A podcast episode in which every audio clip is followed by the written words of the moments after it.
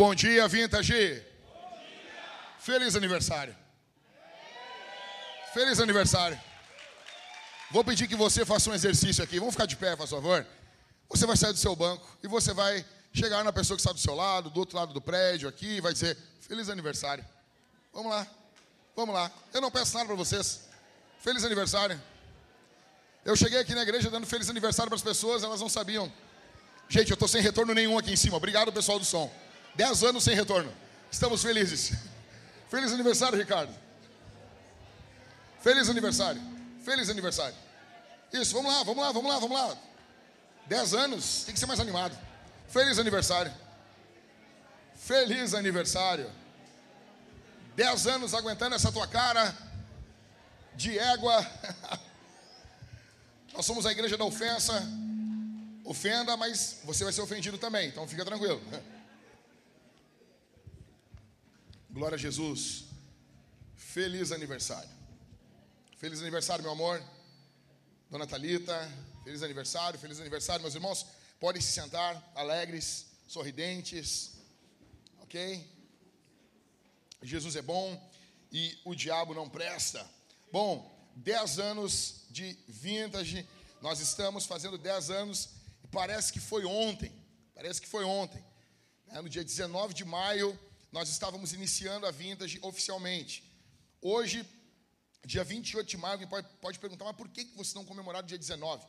Porque no dia 19 de maio de 2013 era o dia de Pentecostes. Casualmente. Foi uma Jesuicidência linda. Eu não havia programado plantar, fundar Vintage uh, oficialmente no dia do calendário litúrgico que Jesus fundou a igreja. Né? Só que deu uma coincidência. Ok? Então, como o aniversário às vezes não cai no domingo, o dia de Pentecostes cai sempre no domingo. É o domingo de Pentecostes. Então, pelo calendário litúrgico, na igreja católica, igreja anglicana, algumas igrejas protestantes, hoje, se você for nessas igrejas, você vai ver que eles estão falando sobre a descida do Espírito Santo. Aí, nós, eu, o Espírito Santo colocou muito forte no meu coração em pregar de novo Atos dos Apóstolos. E voltava de férias um dia antes um, um, um, final de semana antes. Aí eu vou pregar Atos 1, mas todo mundo que conhece um pouquinho o livro de Atos, você sabe que você ia ficar nos 11 primeiros versículos, porque é um assunto fechado ali. Para você pregar o capítulo 1 inteiro, você tem que pregar, pegar a visão um pouquinho mais ampla. E a Isabela e o Pedro ficaram, Jack, prega Atos 1 todo no primeiro culto, prega só Atos 1, prega Atos 1 completo. Por quê? Porque daí no dia 2, no, no, no segundo domingo, no aniversário da Vintage, no dia de Pentecostes, tu vai pregar em Atos 2, sobre o dia de Pentecostes. Estamos aqui em Atos 2. Você abre a sua Bíblia em Atos capítulo 2. Nós vamos falar sobre a descida do Espírito Santo. Tá bom? Texto muito conhecido por quem vem de tradição pentecostal. Se você vem de tradição pentecostal, você conhece esse texto aqui. Assim como os reformados sabem de cor Romanos, os pentecostais sabem de cor Joel 2 e Atos capítulo 2, ok? Então, dez anos, dez anos aí da Vintage, hoje dia de Pentecostes, nós vamos tentar descompactar todo o capítulo 2, depois nós teremos a continuidade dessa festa no dia de hoje. Cara, aqui, quem é que está organizando a venda das, das comidas ali? O, o, preço é aquele ali mesmo? Não, tá dado, tá de pai. Não, ah, não tem lucro, não tem lucro, não tem lucro, é, de, é dado para a gente passar o dia junto, comendo, bebendo, se alegrando, vai ter uma fumaça santa aqui. Ah, pastor, mas eu acho errado. Então não fume. Ok? Se você não gosta, não fume. Mas tem irmãos aqui no nosso meio, mas eu, fica tranquilo, é assim desde o início. Já é uma tradição. Igreja de 10 anos já tem tradição. Vai ter uns irmãos no canto ali com seus cachimbos, seus, seus apetrechos, tá bom? Nós temos veganos no nosso meio, né? Nós temos irmãos aqui que votaram no Bolsonaro, outros que votaram no Ciro.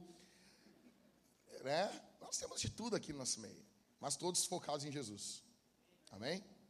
Então, eu quero responder a pergunta. Uh, o título do sermão é uma pergunta, né? É, é, na verdade, não é uma pergunta, é uma, é uma afirmação. E a ideia é os três distintivos insubstituíveis de uma igreja que avança. Veja, nós estamos na série de Atos sobre o avanço da igreja. Quais são as, os três distintivos, os três emblemas, as três marcas de uma igreja que avança? Quais são? Ah, mas o, o, o vamos lá, o, o Mark Dever escreveu um livro sobre as nove marcas da igreja, eu sei. Mas em Atos 2 eu vejo aqui, em Atos 2, eu vejo algo mais resumido ainda. Eu vejo três marcas, três características de uma igreja que avança. Nós queremos, até o final do ano, plantar uma igreja em Novo Hamburgo, enviarmos o pastor Maicon com a sua esposa. Nós vamos ver, estamos vendo já um grupo de irmãos que nós vamos enviar juntos. A igreja vai, a Vintage vai dar o sustento. Nós temos algumas reuniões para fazer.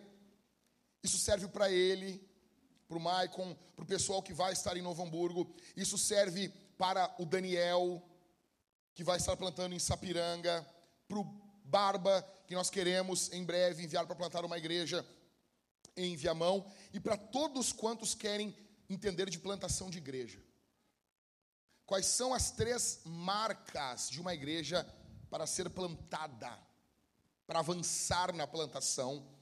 Porque hoje plantação de igreja não é mais moda. Foi moda no Brasil, não é mais moda. Agora tem outras modas. Mas é moda no céu. Deus quer que nós plantemos igrejas porque é desse jeito que a missão avança. Quais são as três os três distintivos insubstituíveis de uma igreja que avança? Quais são? Vamos junto aqui. Primeiro, o poder do Espírito Santo. Leia comigo, fica com a Bíblia aberta, na verdade, do verso 1 ao verso 13. Ao cumprir-se o dia de Pentecostes, estavam todos reunidos no mesmo lugar. De repente veio do céu um som, como de um vento impetuoso, encheu toda a casa onde estavam sentados, e apareceram distribuídas entre eles línguas como de fogo, as quais pousaram sobre cada um deles. Todos ficaram cheios do Espírito Santo e começaram a falar em outras línguas, segundo o Espírito lhes concedia que falassem. Estavam morando em Jerusalém judeus, homens piedosos, vindos de todas as nações debaixo dos céus. Assim como assim, quando se fez ouvir aquela voz, afluiu a multidão que foi tomada de perplexidade, porque cada um os ouvia falar na sua própria língua. Estavam atônitos e se admiravam, dizendo: Vejam, não são galileus todos esses que aí estão falando? Então, como os ouvimos falar, cada um em nossa própria língua materna? Somos partos, medos, elamitas e os naturais da Mesopotâmia, Judéia, Capadócia, Ponto e Ásia, da Frígia, da Panfilha, do Egito e das regiões da Líbia, nas imediações de Cirene, e romanos que aqui residem, tanto judeus como prosélitos, cretenses e árabes. Como os ouvimos falar sobre as grandezas de Deus em nossas próprias línguas?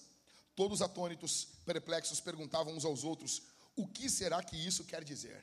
Verso 13: Outros, porém, zombando, diziam: Estão bêbados. A primeira coisa, escuta aqui.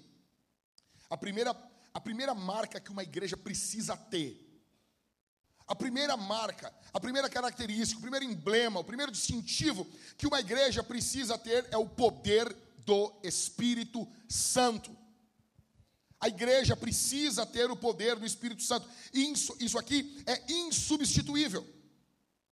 Você não substitui, você não tem como emular, você não tem como fabricar, você não tem como forjar, falsificar. Você não consegue nenhum substituto para o poder do Espírito. Sem o poder do Espírito, nós conseguimos fazer uma reunião sem o poder do Espírito, nós conseguimos trazer pregadores. Sem o poder do Espírito, nós conseguimos fazer conferências. Sem o poder do Espírito, nós conseguimos uma boa colocação nas redes sociais. Sem o poder do Espírito, nós conseguimos fazer a maioria das coisas que muitas igrejas estão fazendo. Mas sem o poder do Espírito, nós não conseguimos libertação dos demônios, nós não conseguimos salvação de pecadores. Porque sem o poder do Espírito, você consegue transferência de membros, atrair pessoas de outras igrejas. Isso é fácil, isso é bobagem.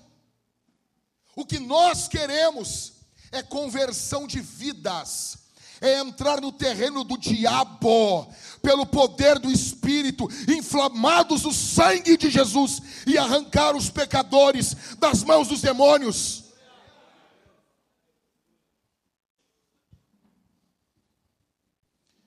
Vamos tentar descompactar um, um pouco mais ainda aqui. Sobre a descida do Espírito Santo. Em primeiro, todos estavam juntos. Eles estavam todos juntos. Não era cada um fazendo a sua, a sua vontade, cada um seguindo o seu coração, não. Eles estavam todos juntos. O diabo vai fazer de tudo para você não congregar. O diabo vai fazer de tudo para você querer ser um herói solitário. Nós vamos ver várias vezes no livro de Atos os apóstolos apanhando e se reunindo com os irmãos. Velho, se eles são apóstolos e eles não estão desprezando a igreja, quem você pensa que é? Com essa cara de ego aí, essa cara feia, deslavada. Tu tenta, tenta fazer uma maquiagem igual os blogueiros da internet, não consegue, não tem, não tem como resolver. Tu, cara, tenta deixar uma barba, arrumar esse cabelo. Tu, deve tu não consegue arrumar essa tua cara feia. Mas tu acha que tu não precisa da igreja. Aí tu vem com aquele papo, eu sou a igreja. Que, que, que é isso? Eu sou a igreja. Que igreja que tu é, rapaz? Igreja é uma reunião, é um povo. Você não vê nenhum, nenhum homem na Bíblia dizendo eu sou a igreja. Eu vi esses dias um vídeo, mandaram para mim. É que agora todo mundo manda vídeo de barbado dançando, eu não aguento. Tá um, tá um, sim, tá um exorcismo aquele meu Instagram. Todos os vídeos, daí agora me deram para mandar um vídeo dos caras dançando lá nas Ilhas Polinésias. Que é uns caras dançando. E, que isso, rapaz? A única dança que eu reconheço é a chula. Mas veja, aí mandaram um vídeo de um cara vestido de noiva e dizendo: Eu sou a noiva. Hum.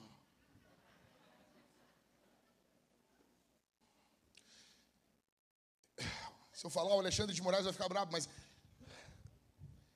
eu sou, e, normalmente com a língua presa, né? Eu sou a igreja. Você não é a igreja. Verso 1. Eles estão todos juntos, todos unidos. Por quê? Porque um precisava do outro. Porque um precisa do outro. Eu preciso de você, você precisa de mim. Deus colocou dons que você precisa na minha vida. E Deus colocou dons que eu preciso em você. E assim Deus distribui os dons à igreja. Vamos lá. Em segundo, a presença do Espírito Santo vem de repente. Cara, eu, acho que eu estava conversando com o pastor Daniel e eu estava falando para ele da igreja que eu, que eu me converti numa Assembleia de Deus, das antigas. Hoje, quando você vê na internet a Assembleia de Deus, você vê, parece algum, algumas uh, igrejas, Assembleia de Deus que aparecem na internet, você fica apavorado. Parece que os caras estão tocando ponto de batuque. A igreja que eu me converti, podia cair o fogo? Podia. Mas o pastor dizia: não força. Não força. Não tinha, não tinha forçação, era o Espírito que descia. Veja, a presença do Espírito Santo, ela vem de repente. Uma outra coisa, aqui no verso 2, é que ela vem da onde? Da onde? Vê aí, vamos lá, vamos lá, fica com a Bíblia aberta. Da onde que vem isso aí? Não vem dos homens.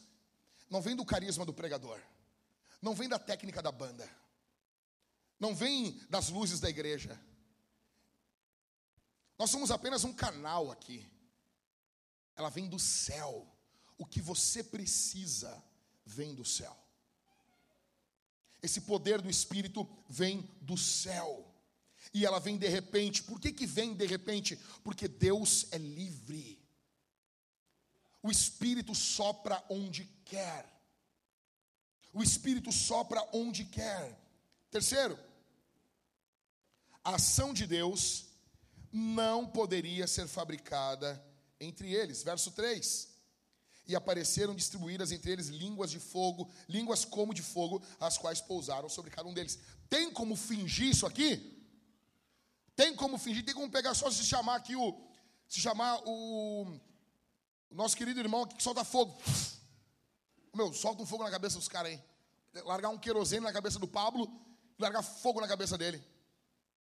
Aí sair aqui parece um tocha humana correndo. Não dá. Tu não tem como fabricar um troço desse. Logo, quando você não consegue fabricar a ação do Espírito, o que você tem que fazer? Tem que orar. É por isso que eles estão orando. Porque o que eles querem fazer, só o Espírito Santo pode fazer. Por exemplo, quando eu falo para vocês, nós queremos plantar duas mil igrejas, isso, é, os caras, isso é louco, é louco, por isso que tem que orar. Se eu falar para vocês assim, eu quero plantar 15 igrejas até morrer, é, dá trabalho, mas dá para fazer. Daí, então, nós queremos plantar duas mil igrejas. Mas já, já que a gente está lento para caramba, eu sei, por isso que a gente tem que orar. Em quarto, nós vemos o fogo e ouvimos o vento. Verso 2 e verso 3. A ideia do fogo aqui é uma ideia da purificação. Eu sei que hoje, quando você vai para o texto bíblico, que Jesus fala, vocês vão ser batizados, uh, João Batista fala, vocês vão ser batizados com o Espírito Santo e com fogo. Hoje em dia, tem uma galera dizendo assim: não, isso aí, é, o fogo aí é juízo.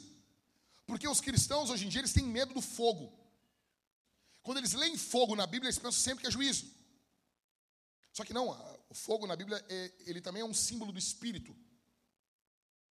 E aqui, quando João Batista fala isso, ele está falando sobre o que ocorreu aqui em Atos 2. Veja bem, João Batista disse: Vocês vão ser batizados com o Espírito Santo e com fogo. O mesmo público que vai ser batizado com o Espírito Santo é o que vai receber o batismo com fogo. Você está entendendo? A mesma pessoa não é um grupo e depois, porque vocês vão ser batizados com o Espírito Santo e eles vão ser batizados com fogo. Se fosse assim, aí tudo bem. Aí tudo bem, aí podia ser que o, que o, o fogo que João Batista está falando ali é o fogo do inferno. Mas o versículo seguinte fala que o fogo está ali na árvore, mas não, ali no versículo seguinte é fogo do juízo. E agora vamos para o cumprimento desse texto.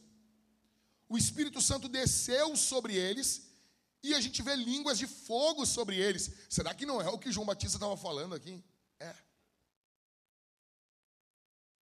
Você precisa, cara, deixa eu dizer uma coisa para você. Muitas pessoas estão sofrendo debaixo de pecados. Pecados escravizam você, porque você não foi queimado pelo fogo do Espírito ainda. Porque falta comunhão com Deus. Você não alimenta o Espírito. Você vive alimentando a carne. Aí chega o cara para mim assim: Ah, Jack, eu sou escravo da pornografia. Aí eu vou sondar a vida do cara. Como que é a tua vida? O cara tá lá vendo Game of Thrones. Eu já falei para vocês, eu repito: quem vê Game of Thrones eu não, eu não aconselho. Segue tua vida. Ah, é pecado. Não, você vê, cara, faz o que tu quiser da tua vida. Só que tu não pode me forçar a te aconselhar. Eu não aconselho. Tem um tipo de gente que, não, o cara faz isso, não vou aconselhar. Não vou gastar meu tempo, vou gastar, não vou gastar meu latim. Você está alimentando a carne. O texto bíblico está nos mostrando aqui claramente: fogo e vento, purificação, fogo e vento, atuação indomável de Deus. Deus não pode ser domado. Em quinto, o Espírito desce sobre todos.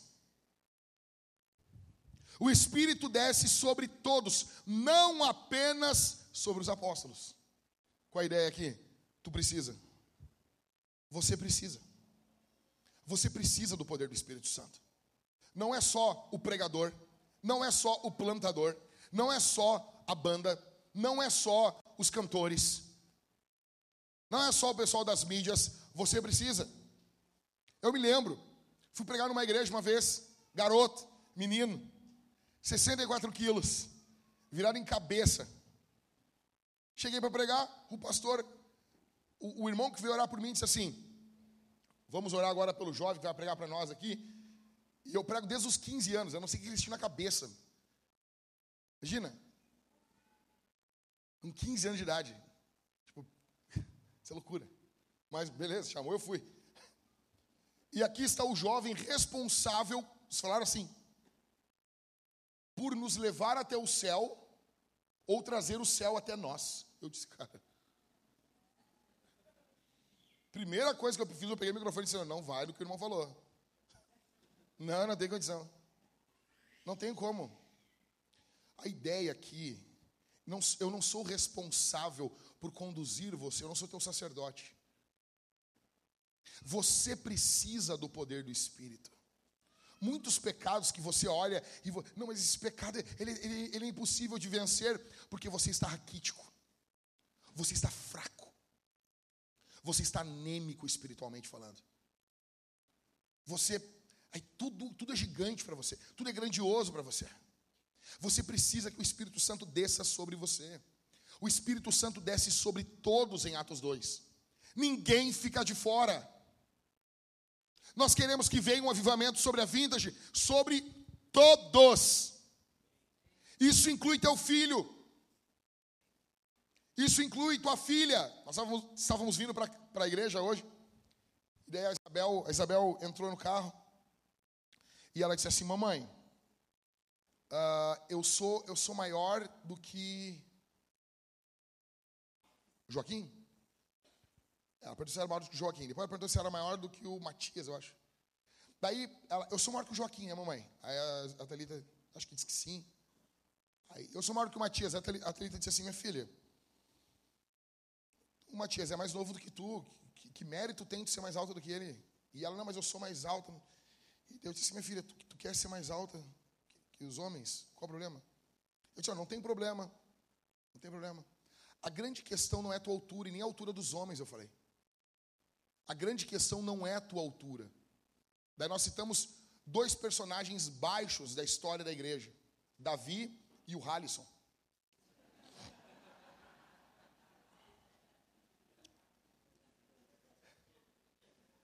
Aí nós dissemos assim: olha, Davi não ganhou de Golias.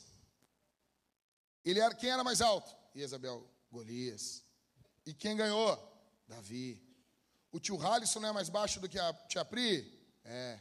Ele não ganhou da tia Pri? Ou ganhou a tia Pri? Ganhou. A questão não é o teu tamanho. A questão é se o Espírito Santo vai descer sobre você. E nós vimos falando sobre o poder do Espírito, sobre Jesus, sobre ser cheio de Cristo, sobre ser parecido com Cristo. Por quê? Porque a minha filha precisa ser queimada pelo poder do Espírito Santo. Você não olha nos seus filhos você está falando de Bíblia, falando, falando, falando, e é catecismo para lá, e é livrinho para cá, e é trivium, e é homeschooling, e, e, e, e é flautinha, e é não sei o quê. Eu não aguento mais isso. Os nossos filhos precisam disso. Isso, é tudo, isso tudo é muito bom. Mas se eles não forem queimados pelo poder do Espírito Santo, isso é nada. Isso é esterco. Ah, porque virtude, virtude, virtude para lá, o livro das virtudes, livro das virtudes. Procura no livro das virtudes a humildade, se você acha. Procura. Procura e manda no grupo do homeschooling. Procura lá no livro das virtudes. Se você encontra a virtude da humildade, a virtude da santidade. Procura. Não tem. Não tem o livro das virtudes, eu tenho esse livro, ele é muito bom, mas as principais virtudes da vida cristã, que é santidade, humildade, não tem. Nós precisamos de todos aqui, precisam do poder do Espírito. Qual foi a última vez, mamãe homeschooler, que você botou a mão sobre a cabeça da sua filha dormindo e você orou, intercedeu por ela? Qual, é a, qual foi a última vez que você dobrou o seu joelhinho, o seu lindo joelhinho? parecem a cara de um anjo. Você dobrou o seu joelho, sujou o seu joelho no chão, orando pelos seus filhos. Todos são cheios do Espírito. Todos. O Espírito desce sobre todos. sexto, o Espírito Santo abre as portas para a pregação do Evangelho. Verso 5 e verso 6: Estavam morando em Jerusalém judeus, homens piedosos, vindos de todas as nações debaixo do céu. Assim, quando se fez ouvir aquela voz, afluiu a multidão, que foi tomada de perplexidade, porque cada um ouvia falar na sua própria língua. Atenção aqui agora. Muitas igrejas vão para o outro extremo. Elas querem o mover, elas querem o poder, mas não tem pregação do evangelho. O reverendo Hernandes Dias Lopes diz uma coisa: o poder do Espírito não substitui a pregação do Evangelho. Porque a multidão fica atônita com o que Deus está fazendo, e eles vêm com tudo. E Pedro vai se levantar e pregar. a pregação não é substituída pelo poder do Espírito. Pelo contrário, o Espírito Santo vem para abrir as portas para a pregação do Evangelho. Ah, então nós precisamos de mover, de mover, de mover, de unção, de unção. Não me venha falar de culto sem pregação. Nós podemos ter cultos onde a pregação é interrompida pelo poder do Espírito? Podemos, mas tem que ter Bíblia. Porque o Espírito Santo não luta contra a palavra. O que ocorre em Atos 2? O Espírito Santo começa a abrir as portas. Em sétimo, o Espírito Santo vence o preconceito. Verso 7. Estavam atônitos e se admiravam, dizendo: Vejam, não são galileus todos esses que estão aí falando? O que, que é isso? É preconceito. É preconceito. Quem eram os galileus, pastor? Era um bando de caipira. Era um bando de caipira. Era um bando de caipira. Eu estava vendo com o pastor Daniel, a gente estava vendo uma página esses dias, memes militares. E era só vídeo de militar fazendo porcaria. E como o Dani é militar, eu, eu achei aquele, aquela página e eu mostrei para ele. E a gente começou a rir, a gente não parava de rir. E daí teve, aí eles estão mostrando vários estados. E eis que eles filmam o interior do Rio Grande do Sul, uma fuga de trator. Não, é sério. E o cara fugindo da polícia num trator. Num trator do campo. Na hora eu olhei pro Daniel, eu disse, bah, meu, mas a gente é caipira aqui, né, meu? E todo mundo rindo, ah, tem, que, tem que ser esses gaúchos loucos, né, meu? Olha, que isso, desprezo. Vem alguma coisa boa de lá? Cara, são os galileus que estão falando. O Espírito Santo vence o preconceito. Em oitavo, o Espírito Santo vence o ceticismo. Verso 12. Todos atônitos, perplexos, perguntavam aos outros: o que será que isso quer dizer? Está todo mundo falando nas nossas línguas. O milagre que ocorreu aqui em Atos 2 é o poder do Espírito desce sobre eles e eles falam na língua dos povos. Aqui é diferente de 1 Coríntios, aonde Paulo fala em 1 Coríntios que são línguas celestiais. 1 Coríntios 14, 2, aquele que fala em línguas não fala aos homens, mas fala a Deus. Aqui é diferente. É uma outra manifestação do dom de línguas. O Espírito Santo vence essa incredulidade deles. E em nono, o Espírito Santo vence a zombaria. Verso 3: Outros, porém, zombando, diziam: Estão bêbados. Prepare-se. Se você quiser fazer as coisas corretas, se você quiser ser um homem de Deus, uma mulher de Deus, vão zombar de você, vão rir de você, vão fazer chacota com você. Quando nós anunciamos lá uh, era em março, abril, que nós iríamos plantar vintage, eu recebi um monte de chacota. Um monte. Pessoas que, cara, eram minhas amigas. Eu recebi um e-mail, estava conversando com o Dani, eu recebi um e-mail de um cara fazendo zombaria com o nome da igreja. E, e rindo, e rindo, e rindo.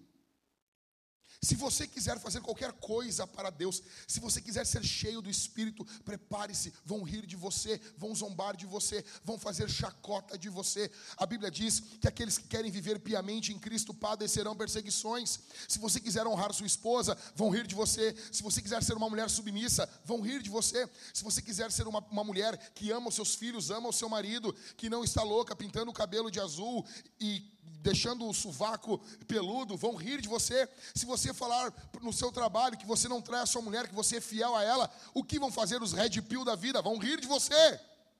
Vão fazer que você está doando, vão falar, vão rir que você está doando a sua vida para uma mulher que pode trair você. Vão zombar de você. Se você casou com a sua mulher, ela já tinha um filho, o que vão fazer? Vão zombar de você. Hoje, ser um homem de Deus, uma mulher de Deus, você inevitavelmente vai ser zombado. Vão rir de você. Vão zombar de você. Se você quiser largar a sua vida de pecado, você é pecador. Você, minha irmã, talvez você está afastado da igreja, cheia de pecado, dormindo com todo mundo. E se você quiser abandonar essa vida e vir para Jesus, o que vão dizer de você? Ah, aí ó, aprontou, fez o que aconteceu e agora foi para a igreja.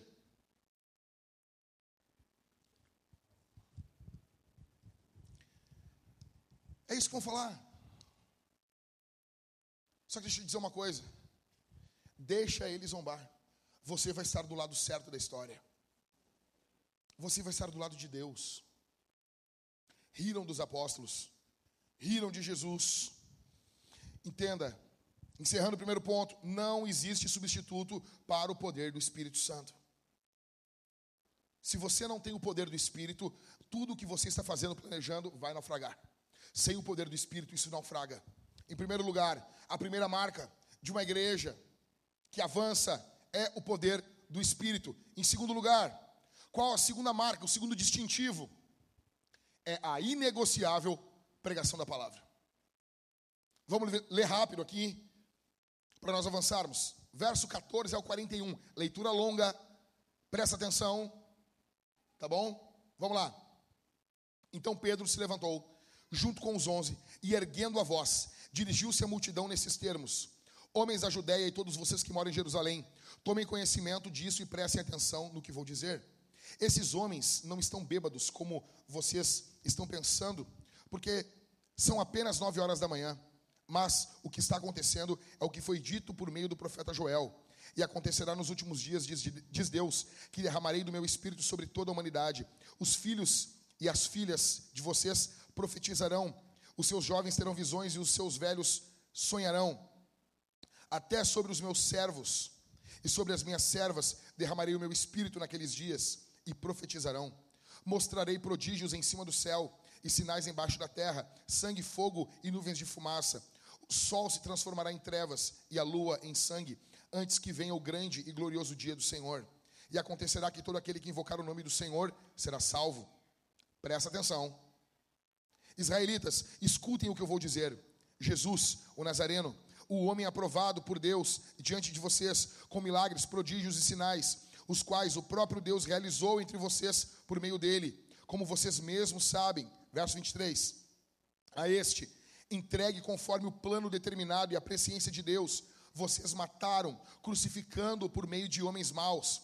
Porém, Deus o ressuscitou, livrando da agonia da morte, porque não era possível que fosse retido por ela porque Davi fala a respeito dele, dizendo: Eu sempre vi o Senhor diante de mim, porque Ele está à minha direita, para que eu não seja abalado.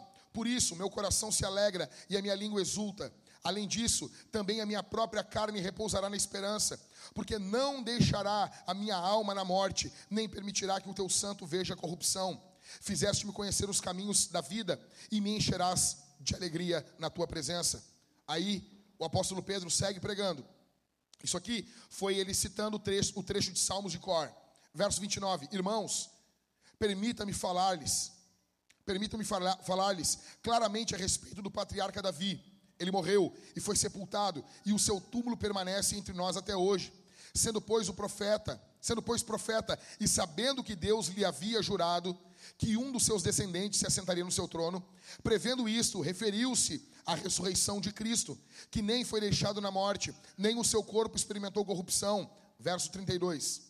Deus ressuscitou esse Jesus, e disso todos nós somos testemunhas. Exaltado, pois, à direita de Deus, tendo recebido do Pai a promessa do Espírito Santo, derramou isso que vocês estão vendo e ouvindo, porque Davi não subiu aos céus mas ele mesmo afirma: Disse o Senhor ao meu Senhor: Sente-se à minha direita, até que eu ponha os seus inimigos por estrado dos meus pés.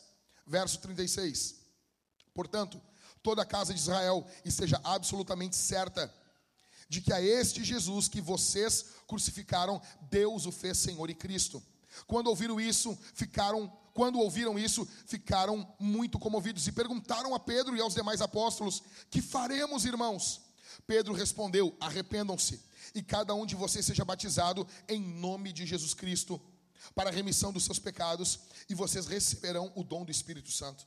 Porque a promessa é para vocês, e para os seus filhos, e para todos os que ainda estão longe, isso é, para todos aqueles que o Senhor nosso Deus chamar. Com muitas outras palavras, deu testemunho e exortava-os, dizendo: Salvem-se dessa geração perversa. Então, os que aceitaram a palavra de Pedro foram batizados, havendo um acréscimo naquele dia de quase 3 mil pessoas. Uau! Deixa eu dizer uma coisa para vocês. Qual é o centro do sermão do apóstolo Pedro? Qual é o principal assunto da pregação de Pedro? É a obra de Cristo. O apóstolo Pedro fala sobre a morte de Jesus, a ressurreição de Jesus, a ascensão de Jesus, e ele apresenta Jesus derramando o Espírito Santo sobre eles. O apóstolo Pedro está dizendo: o que nós estamos vendo aqui é o cumprimento do que ocorreu com Cristo. E aqui eu me lembro do primeiro ano da Vintage. Eu era muito juvenil. Eu era muito juvenil. Eu acreditava que as pessoas que reclamam das igrejas, elas só queriam uma igreja que falasse de Jesus. Tinham pessoas comigo que haviam sofrido em igrejas.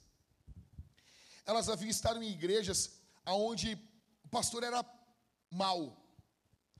E elas vinham e falavam mal do pastor para mim, e eu ouvia, e eu queria ajudar essas pessoas. Quando começamos a vintage, eu cheguei e disse assim: preguei o primeiro sermão, Mateus 16, quando Jesus fala, né, eu estou edificando a minha igreja, eu preguei Mateus 16. E eu me lembro que eu anunciei que na outra semana nós começaríamos uma série sobre Jesus. Sobre o que é a série de sermões? Jesus. Treze semanas. E eu falei para eles assim: treze semanas falando sobre Jesus. E os caras ficaram assim, ficaram assim me olhando. Ah. Aí eu comecei, primeira semana. Jesus é Deus. Aí eu fiquei falando sobre a divindade de Jesus. A divindade. Sobre o que, que a Bíblia fala sobre Jesus ser Deus. No outro sermão, Jesus é homem. Aí eu falei sobre a humanidade de Jesus. Cada semana era sobre Jesus. O nascimento, a vida, a morte, a ressurreição, a ascensão. Onde Jesus está nesse momento? Onde que ele está? O que ele está fazendo? O que ele fez às nove da manhã? Que ele fez? E era isso que eu, eu preguei. Até que chegou um irmão, uns irmãos que estavam junto no início da igreja, chegou para mim e me chamou assim: Ô Jack, não dá para pregar uma coisa mais animada? Assim, exatamente assim. E eu disse: Como assim mais animada, cara? E ele, ah, isso aí podia ser para um outro dia. Eu, mas eu estou falando de Jesus. Isso aqui é o turbo da Bíblia. Isso aqui é, é o nitro da Escritura. Eu estou falando da coisa mais empolgante da Bíblia. E isso não empolga você. Deixa eu dizer uma coisa para você. Algumas, igre algumas igrejas, elas só são locais de encontro e recepção de pessoas porque Cristo não é o centro. Porque Jesus não é o centro. Algumas pessoas já chegaram na vintage aqui e disseram assim: ah, é, é que o, os hinos de vocês é muito Cristo, é muito Jesus. Eu, não é para mim isso aqui. As pessoas querem reinar também. Veja, a segunda marca de uma igreja que avança é a inegociável pregação da palavra.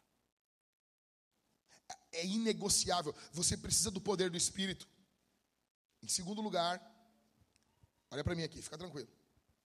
Em segundo lugar, você precisa da pregação do Evangelho.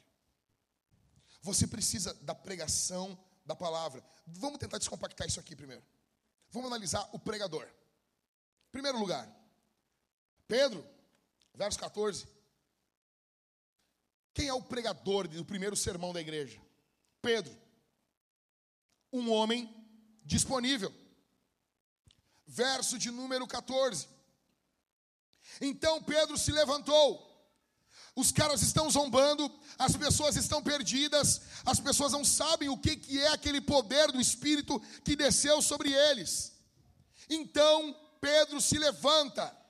Você quer pregar o Evangelho? Se disponha. Se disponha. Ah, eu quero ser um pregador. Então pregue. Sirva. Minha esposa e eu, a gente fala direto. Eu não sei, não tem nada na igreja que eu não tenha feito. Tudo que envolve igreja, eu já fiz, menos dançar. Tá bom? E eu quero dizer que as dançarinas, nós temos umas dançarinas aqui na igreja, tem as irmãs que dançam, a Thaís. Ah, mas, eu, a gente queria fazer. Nós vamos ter um dia só de, de artes. Só de artes. Vai ter dança, vai ter, vai ter tudo aqui. Teatro, tudo. Você pode vir de saracotear à vontade, fazer um street dance, um, um, um lully dance, qualquer coisa. Quer botar um polidense aqui? Cuidado. Cuidado. Acho que fomos longe demais. Eu já fiz tudo na igreja. A minha esposa disse assim: Eu já fiz tudo na igreja também. A única coisa que ela não, que ela disse que não fez, óbvio, dançarina falsão ela também não era. Mas assim, ela não fez foi cuidar de carro. Nós já fizemos de tudo. Seja disponível. Quem é o pregador? Quem é o primeiro pregador da história da igreja? O apóstolo Pedro. Ele era um cara disponível. Aonde Jesus estava, ele estava junto. Ele era o primeiro a falar. Ele era o primeiro a se colocar. O apóstolo Pedro, em segundo lugar, ele não apenas está disponível, mas ele é disposto a fazer. Tem muitas pessoas que são disponíveis, mas não tem disposição. Ah, eu estou aqui, se quiser eu te ajudo, mas não tem uma proatividade. Pedro não. Verso de número 14. Então Pedro se levantou. Em terceiro, Pedro, um homem corajoso. Ele está se levantando para pregar na cidade que Jesus foi morto. Isso é sério. Você precisa de coragem para isso. Eu me lembro, primeiro ano da vintage, a Thalita e eu estamos visitando um irmão, uma família. Nós estamos na casa desse irmão, felizes, sorridentes. Na minha cabeça, a igreja já era maravilhosa, já era fabulosa. Sabe? E eram meia dúzia de gato pingado. E nós, não, nós vamos, nós vamos conquistar as ações, nós vamos pregar o evangelho, plantar igrejas. E daí esse vagabundo, esse vagabundo, cara. Eu estou na casa dele com a minha mulher. O cara começou a ver, o computador estava de costa para nós. Ele começou a ver um ensaio ah, artístico de uma, uma, uma changa, de uma mulher. E ele chamou ainda outro cara ainda. Meu, olha aqui, meu. Ah, não. E eu e as esposas dos caras ali. E as mulheres ali junto. Mas gente de dinheiro faz o que quer, né? E tem mulher que aceita tudo, aguenta tudo, né? Tem, mas, peraí, pastor, tem mulher que aguenta tudo até de homem que não tem dinheiro. E lá, as mulheres ali com a cabecinha baixa, e eu tentando entender. E teve uma hora que eu pensei assim, não, esses caras estão me testando. Estão me testando, estão me testando. Não, é, é um teste. Eles querem ver se eu sou um homem de Deus. Eles estão fingindo que estão vendo uma revista de mulher pelada. Mas é, mas é um teste, eles estão brincando. E eu demorei a entender, assim. E daí quando eu olhei para as mulheres, eu vi que as mulheres estavam tristes. Os casamentos desgraçados. Aí eu me levantei, ele se levantou e começou a confrontar eles. Não prestamos mais. Ali estavam os nossos principais ofertantes e dizimistas do primeiro ano da vintage. Desafiando a Deus. Querendo peitar, querendo, querendo dar um recado para o pastor. Sabe? Sabe quando o cara ele chega e ele, ele, ele já age de um jeito assim. Não, pastor, eu vou te dizer a real. Não, não, não, não. Quem dá real que sou eu, rapaz. Baixa tua bola. Não, não. Ou então, eu já, já ouvi várias vezes assim. Ó, oh, pastor, deixa eu dizer um negócio assim, ó. O senhor, o cara me convida para ir na casa dele e larga isso aqui para mim. Ó, oh, pastor, lá o senhor é pastor, aqui, não, aqui eu sou pastor também. Eu sou pastor dentro do teu banheiro, rapaz. Eu olhei na hora assim, e eu tive como que uma visão assim, sabe? Eu não sei, eu, eu creio que foi algo na minha cabeça, mas era como se Deus estivesse de pé no trono, olhando para baixo, assim. Eu quero ver o que esse cabeçudo vai fazer. E para a glória de Deus, a gente explodiu. Explodiu aquele pessoal. Do mesmo jeitinho que a gente faria com você. Porque o problema não é o pecado simplesmente, o problema é o orgulho. é a pessoa que está em pecado e não aceita o confronto. Mas para você fazer isso, você precisa ser cheio do Espírito. Você precisa de coragem para fazer isso. Você precisa confiar que você não depende dos homens, que você depende de Deus. E Deus coloca você em diversas situações assim. Você tem medo de perder o cliente. Você tem medo de perder o emprego, você tem medo de perder a amizade, você tem medo de perder o relacionamento com o papaizinho, com a mamãezinha, você tem sido um covarde muitas vezes. O apóstolo Pedro está se levantando para pregar, verso 14. Então se levantou Pedro. Pedro, um homem corajoso. Em quarto, Pedro, um homem que conhece a Bíblia. Ele vai citar os trechos de cor. Ele vai citar a Bíblia o tempo todo, o tempo todo, o tempo todo. E olha aqui para mim. Nós temos um grande problema. Muitas pessoas são corajosas. Elas falam: Não, pastor, mas eu quero plantar igrejas. Não, pastor, mas eu quero fazer isso. Não, pastor, mas eu quero pregar. Mas eu quero fazer isso. E você conhece a Bíblia? E você conhece a Escritura? Você gasta tempo com a Bíblia? Ah, não, então cala a boca. Então fique quieto. Nós não precisamos de obreiros que não conheçam a Escritura. Mas, pastor, eu me converti ontem. Então, conta o teu testemunho, conta o que Jesus fez na tua vida e deu. Mas para ser um obreiro da casa do Senhor, para ser um pastor, para ser um pregador do Evangelho, você precisa conhecer a Bíblia. O apóstolo Pedro está citando isso de cor. Veja, as pessoas ficam exaltando muitas vezes a coragem de Lutero. Lutero era corajoso, Lutero era corajoso. Lutero não era só corajoso, cara. Lutero era a maior mente da Europa no século XVI. Ele era um cara inteligente, sábio e corajoso. Aí, quando tu, quando tu coloca essa característica em cima, aí você. Não, ele era diferente. Você conhece a Escritura? Você gasta tempo com a Bíblia? Veja, verso 14: Então Pedro se levantou. Cadê os homens? Onde estão os homens que se levantam? Onde estão os homens que se levantam pela igreja? Onde estão os homens que se levantam pelo reino de Deus? Onde estão, onde estão os homens que se levantam pelas suas esposas, pelos seus filhos? Onde estão os homens com um chamado nobre? Onde estão os homens que se levantam no meio dessa geração corrompida? Então Pedro se levantou, o pregador. Veja comigo a pregação. A pregação de Pedro é focada em Jesus é focar em Cristo. Aqui está o segredo da igreja. Aqui está o segredo da igreja. A pregação da igreja, a mensagem da igreja é Jesus. O pastor da igreja é Jesus. E todas as vezes que os pastores querem rivalizar com Jesus, a igreja tem problemas. Em segundo, uma pregação confrontadora, verso 23 a este entregue conforme o plano determinado e a presciência de Deus, vocês mataram.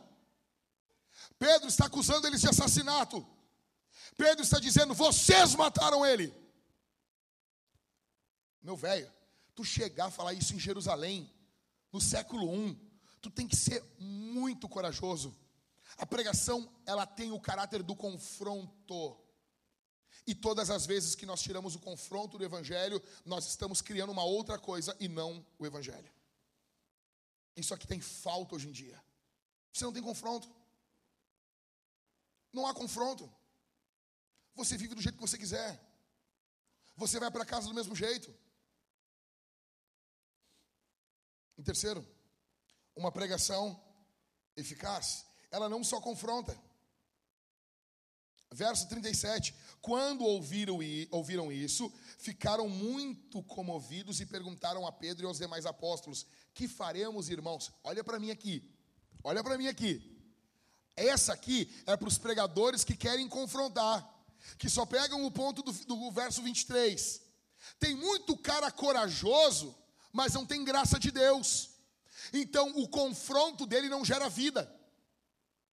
O confronto dele não gera plantação de igreja, não gera a vida de Deus, não gera conversão, não gera graça para você ser um homem que confronta a sociedade nos seus pecados, você precisa do poder do Espírito Santo. O confronto de Pedro gerou o que? Verso 37. Não é Pedro que está convidando os caras para aceitar Jesus. Os caras estão perguntando para o pregador: o que, que a gente faz? Tem noção disso? Tu entendeu? Eu acho que tu não entendeu isso aqui. Tu está entendendo o que está acontecendo? Normalmente é o pregador que fala, né? Ó, oh, vocês têm que fazer tal coisa. Vocês vão ter que fazer isso. O pregador nem precisou falar isso. É o povo que chegou. Pedro, o que, que a gente faz, Pedro? Porque Pedro não é só um homem bomba. Pedro é uma bomba cheia de Deus. Pedro é um homem pingando o óleo do Espírito. Então ele confronta, e conforme vem, sabe, o machado da palavra, logo em cima vem o óleo do Espírito trazendo cura. Uma pregação eficaz. Quarto, uma pregação que tem clareza nas suas exigências. Verso 38. Aí Pedro diz o quê? Pedro respondeu: Arrependam-se e cada um de vocês seja batizado em nome de Jesus Cristo para a remissão dos seus pecados e vocês receberão o dom do Espírito. Ó, oh, é claro, o que eu tenho que fazer? Tem que fazer isso. Chega o casal aqui para nós. Ah, pastor, veja bem, pastor, nós estamos vivendo juntos há, há 25 anos, nós temos oito filhos, mas nós não casamos ainda. O, o, o senhor pode nos receber?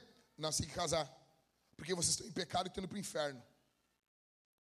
Ah mas, ah, mas o Jack é louco, né? Ele fala para alguém que já está junto há 25 anos. Não é assim. Blá, blá, blá, Deus precisa do cartório.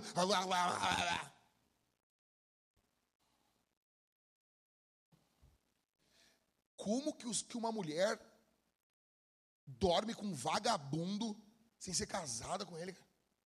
O cara nem, não botou nenhuma aliança na, na no, no, dedo da mulher, meu.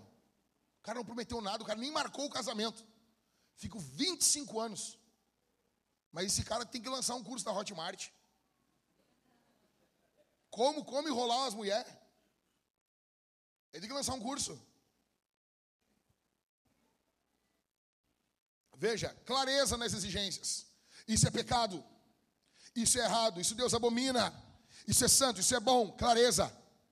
Pedro age de forma clara. Não faz volta. Por que que. Olha aqui, olha aqui, olha aqui, olha aqui. Por que, que a pregação ela precisa de clareza nas suas exigências? Por quê? Porque Deus possui exigências claras. E o pregador omitir as exigências não vai fazer com que elas desapareçam. Elas continuarão lá, só não foi falado para você. Isso é seríssimo. Em quinto, a pregação de Pedro, uma pregação que traz esperança. Do verso 38 ao verso 40, o apóstolo Pedro fala sobre esse arrependimento e sobre o que virá desse arrependimento. Vem uma promessa para eles, para os filhos e para aqueles que estão longe. Ou seja, se vocês se arrependerem, Deus tem bênçãos para vocês há uma promessa do Espírito Santo para vocês. A pregação do Evangelho, ela não pode ser um filme do Alfred Hitchcock. Eu era guri, eu preguei um sermão sobre o inferno, numa igreja. E eu estava pregando o sermão, e eu pregando sobre o inferno, e pregando bem louco, e de repente eu apontei para a rua, passou um ônibus na, hora assim.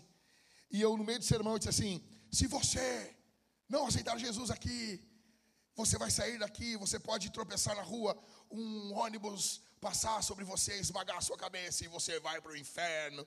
E eu bem louco pregando isso, louco. E daí um amigo meu foi comigo, o Felipe, e ele disse assim: Ô Jack, quando terminou o culto, as pessoas não queriam atravessar a rua, cara. Seu Jack, tu parece o Alfred Hitchcock pregando, cara. Filme de terror esse sermão, cara. Louco, meu, louco, louco. O que Deus queria comigo? Louco. Eu estou aqui para falar as exigências do Evangelho para você, mas eu também estou aqui para dizer para você que tem graça de Deus para você. Que tem bênção de Deus. Se hoje você abandonar o seu pecado, se hoje você se voltar para a cruz de Cristo, se hoje você se reconciliar com o Senhor, se hoje você for honesto sobre o seu pecado, se hoje você cortar, romper com os laços de Satanás e se voltar para a cruz, vem tempos de bênção sobre você, vem refrigério, vem tempo de refrigério, vem o poder do Espírito sobre você, você vai ser revestido do poder do Espírito Santo, a esperança depois do arrependimento arrependimento, existe vida depois do pecado abandonado. Bendito seja o nome do Senhor. Em sexto, em sexto, essa pregação aqui, aqui, pausa aqui, é uma pregação com resultado. Tem resultado. Verso 41. O que, que diz aí? Algum, algum? Quero, eu quero um crente reformado lendo esse texto aí. Reformado. Algum calvinista aí, fica de pé aí, por favor.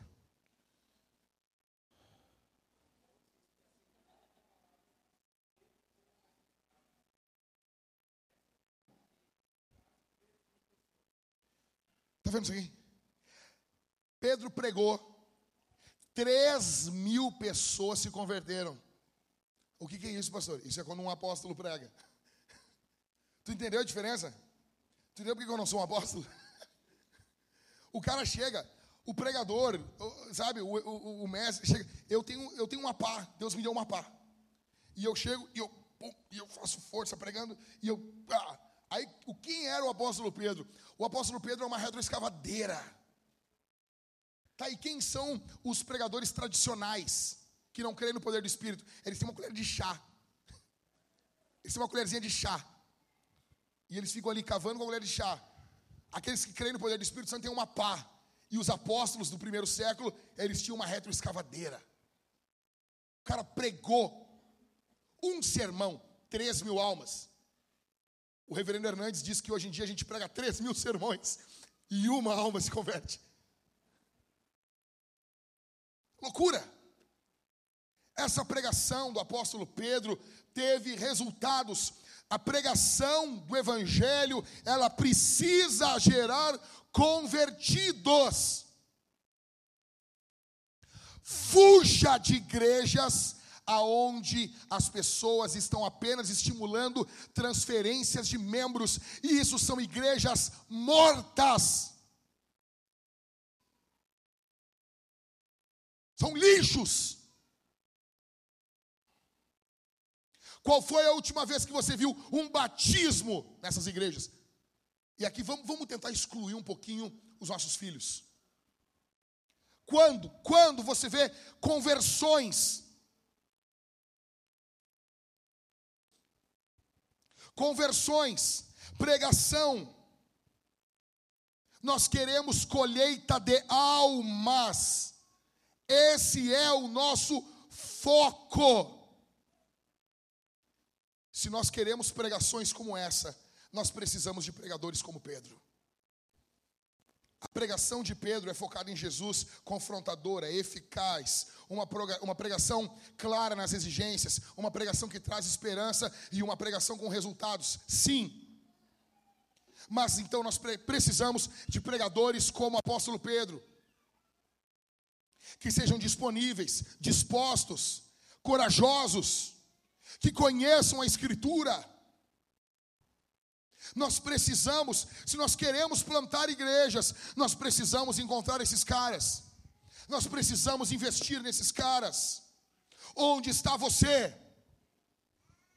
Onde está você, homem? Os pecadores estão aguardando você, como disse Isaías, as ilhas te aguardam. Onde está você? Onde estão esses homens? M. Bounds dizia que nós, escute isso aqui, Deus não unge métodos, Deus unge homens. Nós estamos à procura de melhores métodos, mas Deus está à procura de melhores homens. Onde estão esses homens? Conta a história grega que Diógenes, um filósofo grego, Certo dia, ele saiu pelas ruas de Atenas com uma lâmpada, em plena luz do dia, uma lâmpada de querosene acesa, e ele caminhava pelas ruas de Atenas. Procuro um bípede. Procuro um homem. Procuro um homem. Onde estão os homens? Deus está fazendo isso aqui hoje. Cadê os homens? Cadê os homens? É um parto para nós conseguirmos líderes de GC. A igreja vai crescendo e os líderes não crescem na mesma velocidade da igreja. A maturidade dos homens não cresce na mesma velocidade. Eu fico apavorado, cara. E eu fico imaginando como é que as outras igrejas se viram. Porque, cara, nós estamos espancando, gritando, assobiando, chupando cana, fazendo tudo ao mesmo tempo, enlouquecidos. E a gente vê os caras. Eu vi pornô. Cara, te bela com a tua mulher num, num quarto forrado de colchão e façam, façam sexo durante 12 horas. Mas não. Tu parece um verme escondido dentro de um banheiro, intocado como um rato. Você precisa do poder do Espírito Santo, cara. Onde estão esses homens inflamados com o poder do Espírito Santo? Com a causa do Evangelho no coração, olhando o futuro, querendo uma igreja firme para os seus filhos, cheia do Espírito Santo. Onde estão esses homens? Onde estão? Você tem cinco anos de igreja e você não é um líder de GC, você não cuida de outras pessoas. Como assim, animal? Primeira marca, primeiro distintivo poder do Espírito. Segundo, a inegociável pregação da palavra. Terceiro e último. Terceira marca, terceiro distintivo insubstituível dessa igreja. Os frutos como consequência dos dois pontos anteriores. Olha para mim. Primeiro ponto, nós precisamos do poder do Espírito Santo. Vamos chamar ele de unção. Segundo ponto, a pregação do Evangelho. Então, a unção e a pregação do Evangelho precisam gerar frutos. Essa é a terceira marca. Os frutos que vêm disso. Leia comigo, verso 42 em diante, até acabar. E perseveravam na doutrina dos apóstolos na comunhão, no partir do pão e nas orações. Em cada alma havia temor, e muitos prodígios e sinais eram feitos por meio dos apóstolos. Todos os que criam estavam juntos e tinham tudo em comum. Vendiam as suas propriedades e bens, distribuindo entre todos à medida que alguém tinha necessidade. Diariamente, perseveravam unânimes no templo, partiam o pão de casa em casa e tomavam as suas refeições com alegria e singeleza de coração, louvando a Deus e contando com a simpatia de todo o povo. Enquanto isso, o Senhor lhes acrescentava dia a dia os que iam sendo salvos. Olha isso. Então, quais as consequências? O que, que ocorre durante a semana nessa igreja? O que, que ocorre a partir de segunda nessa igreja que avança? Onde onde a unção e a pregação levaram essa igreja.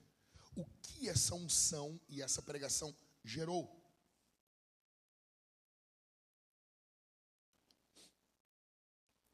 Unção e pregação geram, em primeiro lugar, a primeira coisa que vai gerar, perseverança na teologia. Ah, mas veja, não, não, teologia é coisa de homens. Teologia é não sei o quê. É, é, é, Como é que está a série da Netflix? Não é de homens. São cavalos. São cavalos que gravaram a série que tu viu. Como é que está aí a Amazon Prime? Não, mas é, esse livro é, é livro de homens. Não, não, não, não, não. Foi um ET que escreveu. Escuta o que eu vou dizer. A unção e a pregação, a primeira coisa que ela vai fazer, igreja, é perseverar no estudo da teologia. Eu tô, quando eu falo estudo da teologia, as pessoas já pensam o cara, um cara chato, falando um monte de palavra difícil para parecer que está trabalhando. Que teólogo faz isso? Ele cita palavras difíceis para parecer que ele está trabalhando. E daí fica falando, falando, não é nada disso que eu estou falando. Teologia é o estudo de Deus e das coisas relacionadas a Deus. Se você ama a Deus, você quer estudar sobre Deus. Você quer conhecer a Deus. Você quer conhecer os atributos de Deus. Isso é teologia. Todo cristão, na verdade, todo mundo faz teologia. Todo mundo. Uns fazem bem feito, outros fazem mal feito. Verso 42. E perseveravam aonde? Está muito ruim. Para 10 anos, está muito ruim. Perseveravam aonde? Na doutrina dos apóstolos. Teologia. Teologia. Os apóstolos possuíam uma doutrina, eles perseveravam nisso.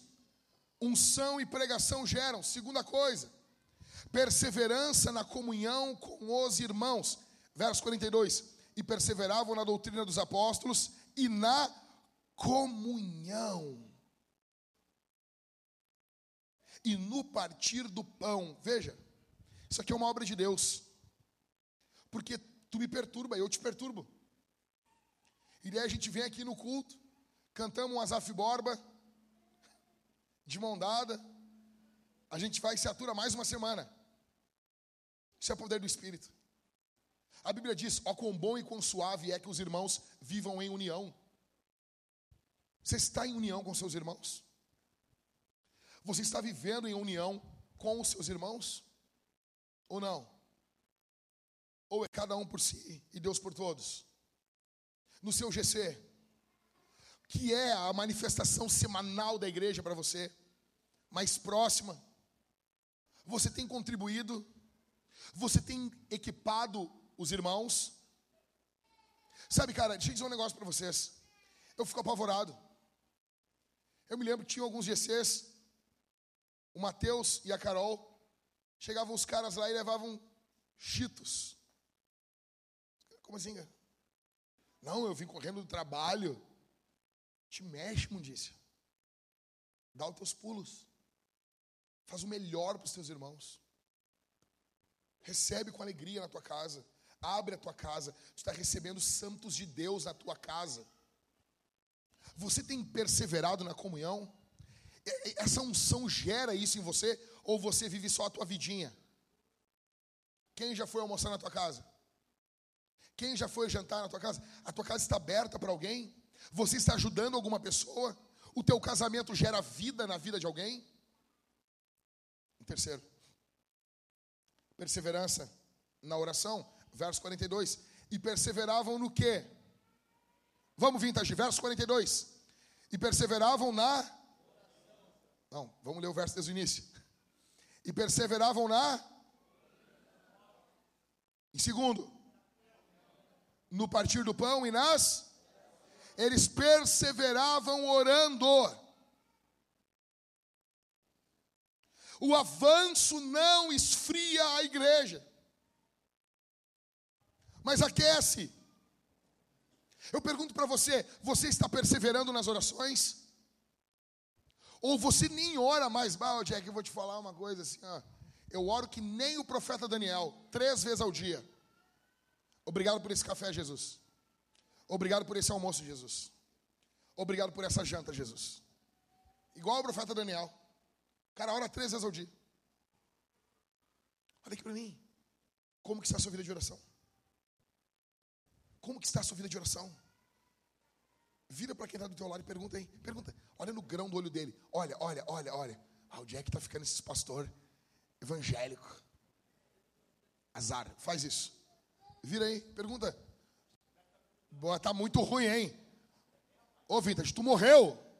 Pergunta.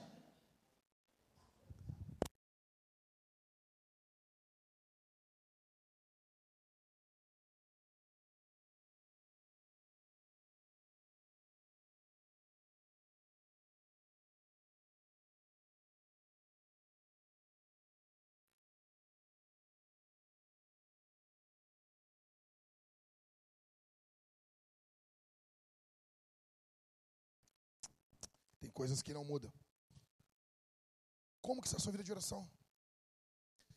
Os seus filhos veem você orando? Os seus filhos veem você jejuando? Os seus filhos estão vendo você em comunhão com Deus? Ou não? A unção e a pregação geram temor e milagres. Verso de número 43. Um pouquinho mais de retorno, Rick. Em cada alma havia temor. E muitos prodígios e sinais eram feitos por meio dos apóstolos. Veja, eles possuem temor e milagres. Atenção temor e milagres. Verso 43: um senso da presença de Deus. Há um temor, há milagres no meio deles. Deus está andando no meio deles. A Bíblia diz em Apocalipse capítulo 1 que Jesus caminha por entre os sete candeeiros de ouro. Ele caminha no meio da igreja. existe um senso da presença de Deus aqui? Existe um senso da presença de Deus? nós estamos vendo milagres ocorrendo. Mas, mas assim, pastor, como assim? Como assim milagres? Aquilo que só Deus pode fazer. Aquilo que apenas o poder do Espírito pode fazer. Algo sobrenatural. E deixa eu dizer uma coisa para você: a igreja é um povo sobrenatural. A igreja é um povo sobrenatural. Em quarto, a unção e a pregação geram generosidade. Verso 44 e verso 45. Todos os que criam estavam juntos e tinham tudo em comum. Vendiam as suas propriedades e bens, distribuindo entre todos à medida que alguém tinha necessidade. Ah, pastor, deixa eu entender assim. Eu estou fazendo uma, um, um financiamento pela caixa, pastor. Minha casa, minha vida. Meu AP de 25 metros, minha vida, pastor. Eu tenho que vender e dar na igreja esse, esse apartamento, pastor. Eu vou pagar ele em 40 anos. Não, não é isso. A Bíblia não está mandando fazer isso. Vocês se lembram de Atos 5? Quando Pedro está repreendendo Ananias e Safira, ele diz o quê? Vocês não precisavam ter vendido o que vocês venderam. O dinheiro era de vocês. O problema está muitas vezes quando você faz um voto com Deus. O que está ocorrendo aqui é uma descrição do que ocorreu naquela igreja. Mas veja bem, é uma clara demonstração de generosidade. Você pode até não vender o seu carro, o seu apartamento e doar na igreja. Não faça isso, ok. Mas uma coisa você precisa generosidade. Generosidade. Agora, me incomoda uma coisa. Me incomoda que você só ouve testemunhos de pessoas que deram carro, casa, somente em igrejas caça-níqueis. Porque o povo doa na ânsia de ganhar alguma coisa em troca. Agora você não vê pessoas dizendo assim: eu quero que o evangelho avance. Eu estou doando esse imóvel que é uma herança que eu ganhei, ou esse segundo ou terceiro carro que eu tenho, estou doando para nós sustentarmos um obreiro, plantarmos uma igreja, pagarmos um curso bíblico, alugarmos um prédio para treinarmos homens para fazer ou para começar um orfanato, que seja. Nós não vemos isso. Não vemos isso. Não tem mais. Porque hoje ficou difícil para você ser fiel com 10 reais, cara. O diabo comeu o teu rim com avareza. O diabo, mês após mês, ele grita no teu ouvido: tu tem que cuidar.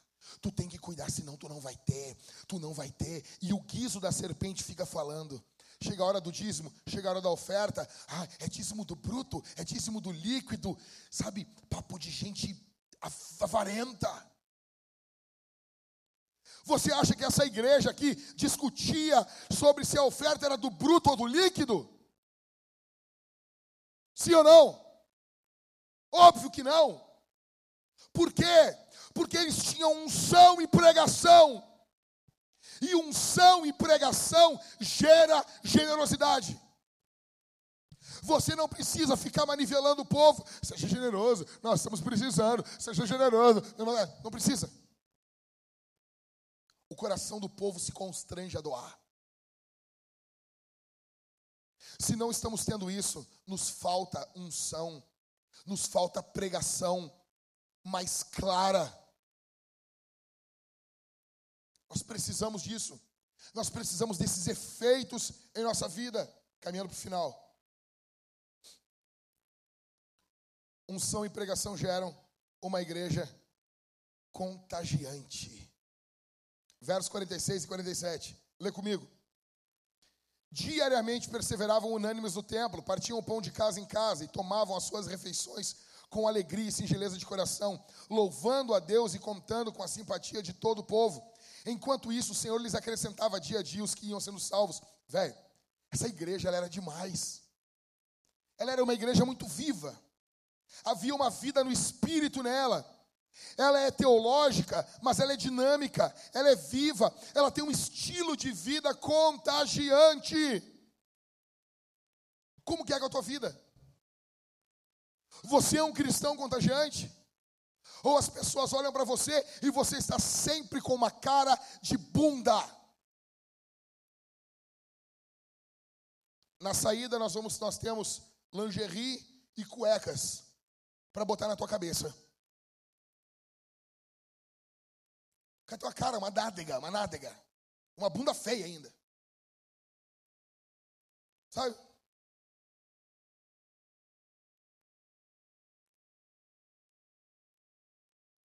Isso é um pinto murcho.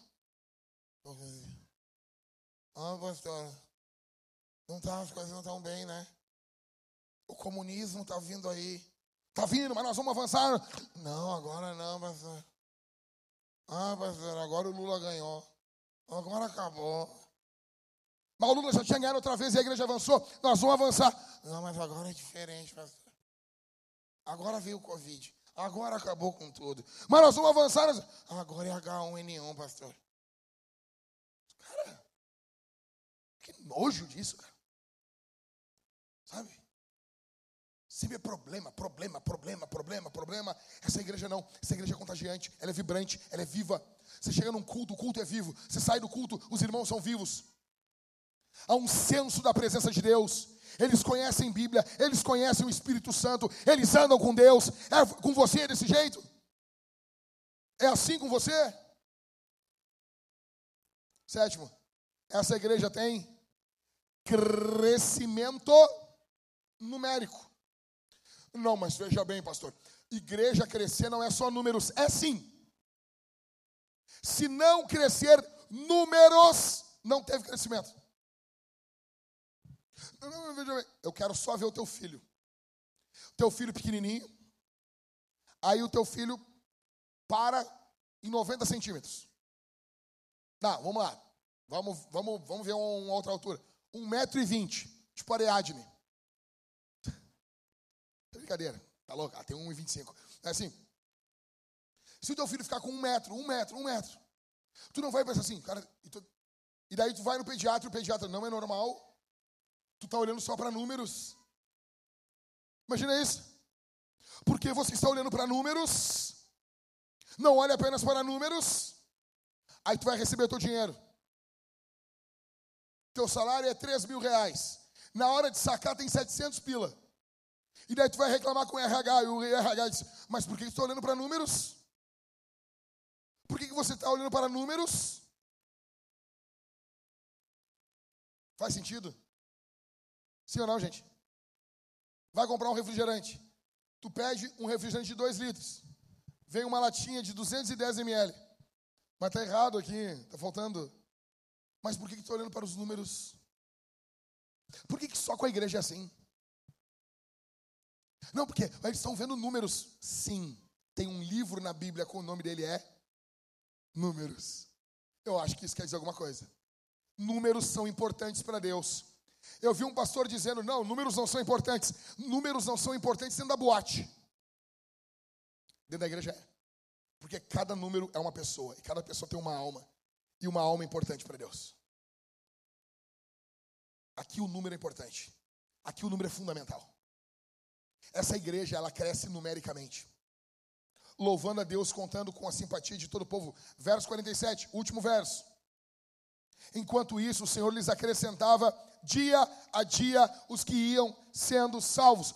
Todos os dias tinha apresentação de novos membros nessa igreja. É daqui que eu tirei a ideia. Nós queremos ainda chegar no final do ano com 365 pessoas batizadas. Um batismo para cada dia do ano.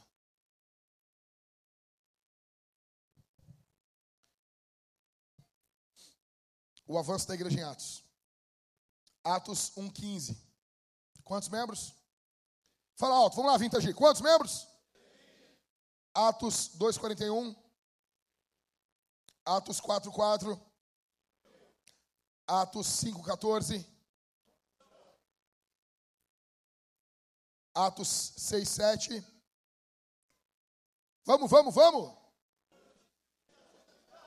Atos 9, 31. Atos 16, 5. Ou seja, Atos dos Apóstolos, Lucas nos apresenta um crescimento numérico, o avanço do Evangelho. Começamos com 12, hoje nós temos mais de 2 bilhões de cristãos no mundo. A igreja avançou, precisamos continuar avançando. Vintage, hoje completamos 10 anos. 10 anos, se nós queremos avançar, nós precisamos que todos aqui estejam comprometidos com a presença do Espírito Santo, com a pregação do Evangelho e com os frutos disso. Eu pergunto: você está comprometido? Há compromisso em você? A sua vida está aqui? Ou você tem um plano B? Ou você tem um segundo plano? Uma segunda ideia? Nós estamos deixando um legado para as nossas crianças, uma igreja. Nós plantaremos igrejas ou acabaremos apenas como um grupo de emocionados? Que o Espírito Santo desça sobre nós. A nossa missão qual é, Vintage? Fazer discípulos e plantar igrejas para a fama de Jesus. Repita comigo: qual é a nossa missão? fazer discípulos e plantar igrejas para a fama de Jesus. Qual é a nossa missão? Fazer discípulos e plantar igrejas para a fama de Jesus. Estamos caminhando para isso. Eu termino contando a minha primeira interação crítica que eu tive na Vintage. Era o primeiro ano da igreja, eu havia feito uma reunião. Eu apresentei os documentos da igreja, que estão até hoje aí. O nosso credo, nosso termo de aliança, no primeiro ano da igreja. Quando acabamos isso, um casal, muito querido, chamou a Talita e eu até a casa deles. E eles disseram: precisamos conversar. Cheguei lá, E eles disseram: Olha, aquele papo de sempre, não é nada, não é nada contigo. Parece cara que está acabando o namoro, né? O problema sou eu, sabe? E esse casal disse assim: Olha, nós não queremos uma igreja como a Vintage. Nós não queremos que o nosso pastor tenha o jeito do Jack falando para minha esposa ali. Nós não queremos que a nossa igreja seja uma igreja conhecida em rede social, muito jovem. E, e era um casal que a gente estava sempre junto com eles. E eu me lembro que eles começaram a falar mal da igreja, a falar mal da igreja. Nós nunca tínhamos conversado nada sobre aquilo. Ele reteve tudo eles retiveram tudo e depois eles jogaram ali em nós. E eu me lembro que eles começaram a detonar a igreja. E eu me sentei. Eu, eu comecei a passar mal na hora. E eu me sentei na guarda do sofá e eu baixei a cabeça. E eles começaram a dizer: gente, a igreja é muito pequena. A igreja é minúscula. E nós já nos doamos tanto por outras igrejas e a gente chegou à conclusão que não vale a pena. Assim, exatamente assim. E nessa hora eu estava literalmente acabado. Parecia que, a, a, que as minhas forças haviam sido drenadas. Hoje eu entendo que eu estava em uma batalha espiritual naquela casa ali, na sala daquela casa. Eu havia sido chamado, eu tinha apenas 30 anos, e eu estava debaixo de uma batalha espiritual ali. E eu me lembro que eu baixei a cabeça e eu comecei a chorar. A chorar. E eu, quando eu comecei a chorar, eu estava me segurando, eu não consegui parar de chorar. E, e, e a mulher ali e, e, o cara, eles queriam consolar, me consolar. E a Thalita ficou firmona ali, né? Ali, um cão de guarda do meu lado. E eles diziam assim, gente, por que, que vocês não, acabam, ah, não acabam com isso? É exatamente assim. Não vale a pena todo o esforço de vocês. Vocês são um casal jovem, vocês são uma bênção. Vocês têm uma vida pela frente. Não vale a pena isso aí, gente. Não vale a pena se desgastar por tanto disso, por tudo isso. E eu me lembro que eu só sabia repetir: vale a pena, vale a pena, vale a pena. E eu repetia isso chorando, chorando. E eu fiquei falando que valia a pena, valia a pena. E era como se eu estivesse dizendo aquilo para mim. Era como se eu estivesse numa batalha gigantesca e eu estivesse confessando o credo dos apóstolos. Creio em Deus, o Pai Todo-Poderoso, Criador do céu e da terra, e em Jesus Cristo, seu único Filho, nosso Senhor. É como se eu estivesse dizendo: creio no Espírito Santo, na Santa Igreja Universal. É daí que surgiu a nossa hashtag Eu acredito na igreja. Eu acredito. Eu acredito não é a igreja, eu acredito na obra do Espírito no meio da igreja. A igreja é fruto de uma obra do Espírito. Nós temos tudo para dar errado. Nós temos tudo para dar errado. Aquele casal, eles estavam olhando com os olhos da carne. Eles estavam do mesmo jeito que Ló, quando olharam as campinas de Sodoma e disse: Nós vamos para lá. E nós estávamos ali, como Abraão e como Sara. E eles dizendo: Não vale a pena, não vale a pena. E eu repetindo: Vale, vale, vale a pena. E eu me lembro que a Talita começou a ficar muito nervosa, porque ela disse assim: Olha, tu é a minha fortaleza. E eu vi tu desmontado ali na frente daquele casal. Passados dez anos, eu estava certo. Vale a pena. Vale a pena. Você é fruto da obra de Deus.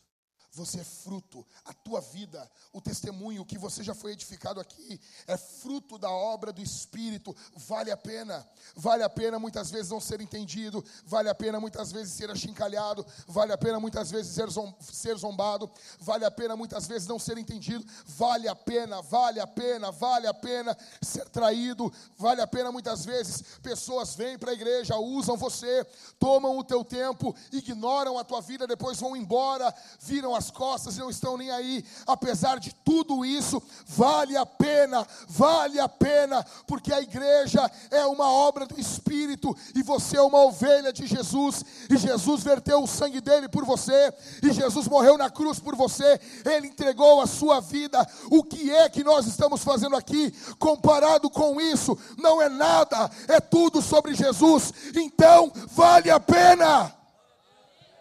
Vale a pena, vintage. Vale a pena. Nós vamos responder esse sermão de três formas.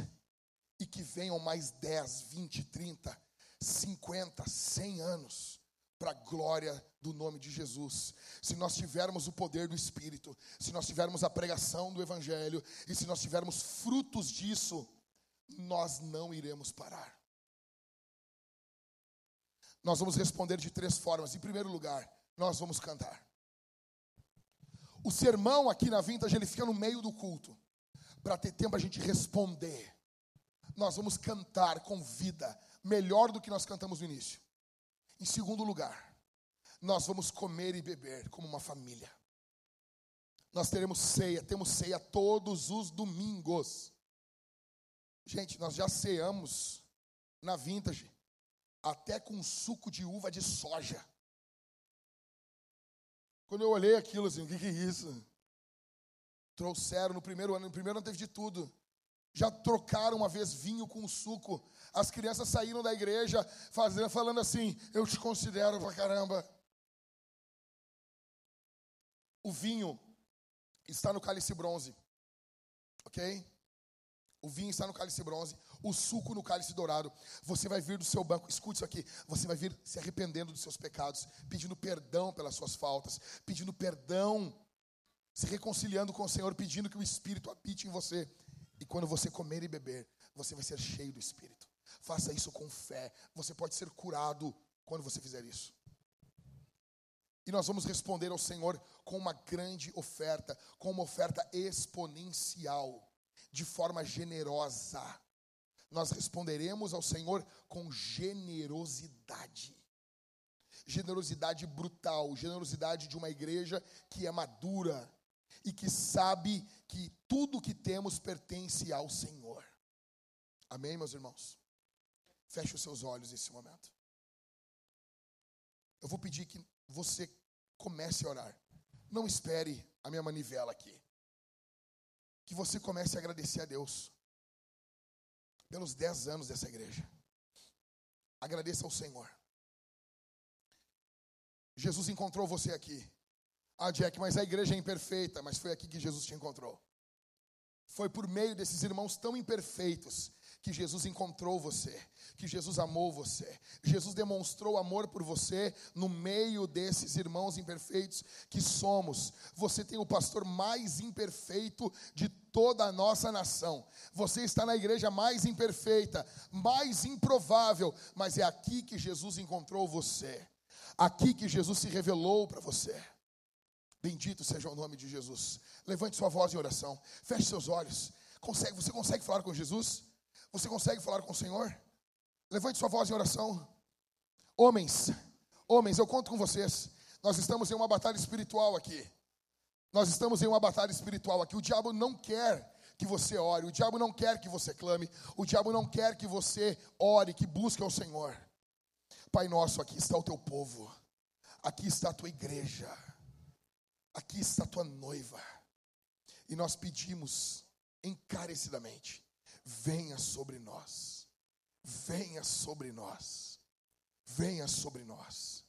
Ó Deus, obrigado por esses dez anos. Obrigado por esses dez anos.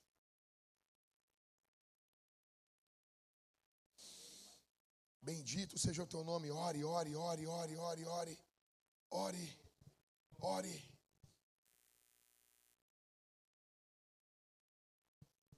Ore, ore, ore. Ore ao Senhor. Ore ao Senhor. Ore ao Senhor. Ore a Jesus. Divino Espírito, muito obrigado. Porque há dez anos atrás nós estávamos começando sem ter conhecimento algum, sem ter noção alguma, sem saber o que fazer, sem saber como agir, sem ter noção alguma, mas o Senhor Deus estava conosco, o Senhor Deus estava colocando a sua mão, o Senhor Deus estava vindo até nós.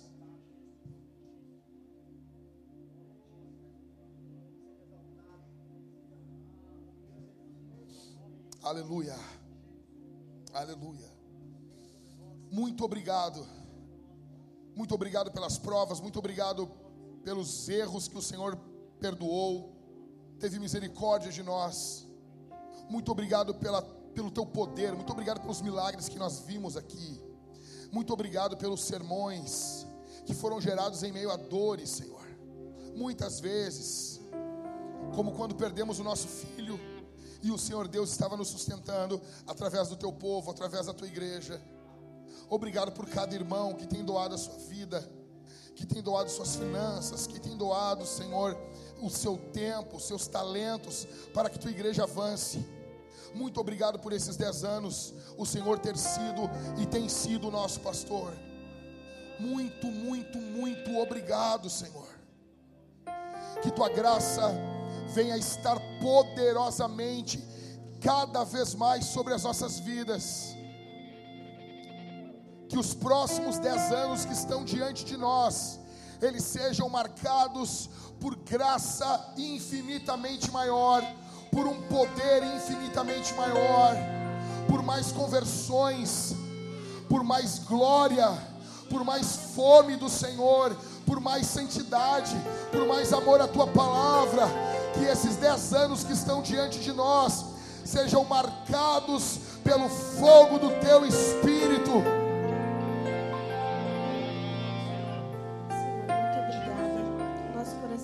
de gratidão a Ti, Senhor. Somente pela Tua graça que nós estamos aqui. É somente Tua graça que nos trouxe até esse lugar. Era tão improvável, Senhor. Era tão improvável o nosso crescimento. Era tão improvável a nossa manutenção. Era tão improvável que a Tua igreja crescesse, Jesus. Era tudo tão difícil. Mas a Tua mão nos sustentou. A Tua mão nos trouxe aqui. A Tua mão fez milagres. A Tua mão operou como só tu podes fazer. E nós queremos nesta manhã, Senhor, te render graças. Graça a ti, Senhor. Graça a ti, Senhor, porque tu és bom, porque porque tu leva a tua igreja adiante, porque tu nos sustenta, porque tu és o nosso general, porque tu estás conosco, tu nos guia, tu nos mantém firme nos momentos mais difíceis. Nós já passamos, Senhor, tantas coisas. Nós já passamos por dificuldades financeiras, nós já passamos por falta de mão de obra, nós já passamos, Senhor, por calúnia, nós já passamos, Senhor, por pandemia.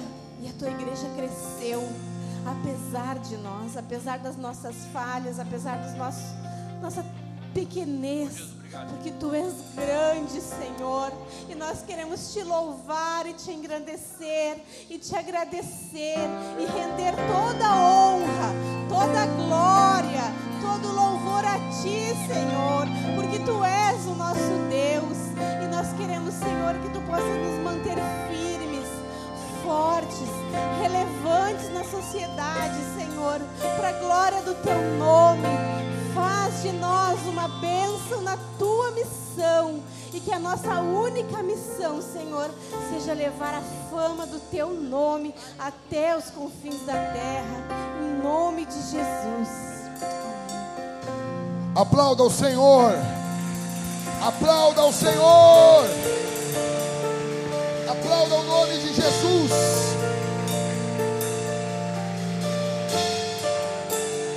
Fique de pé, vamos cantar.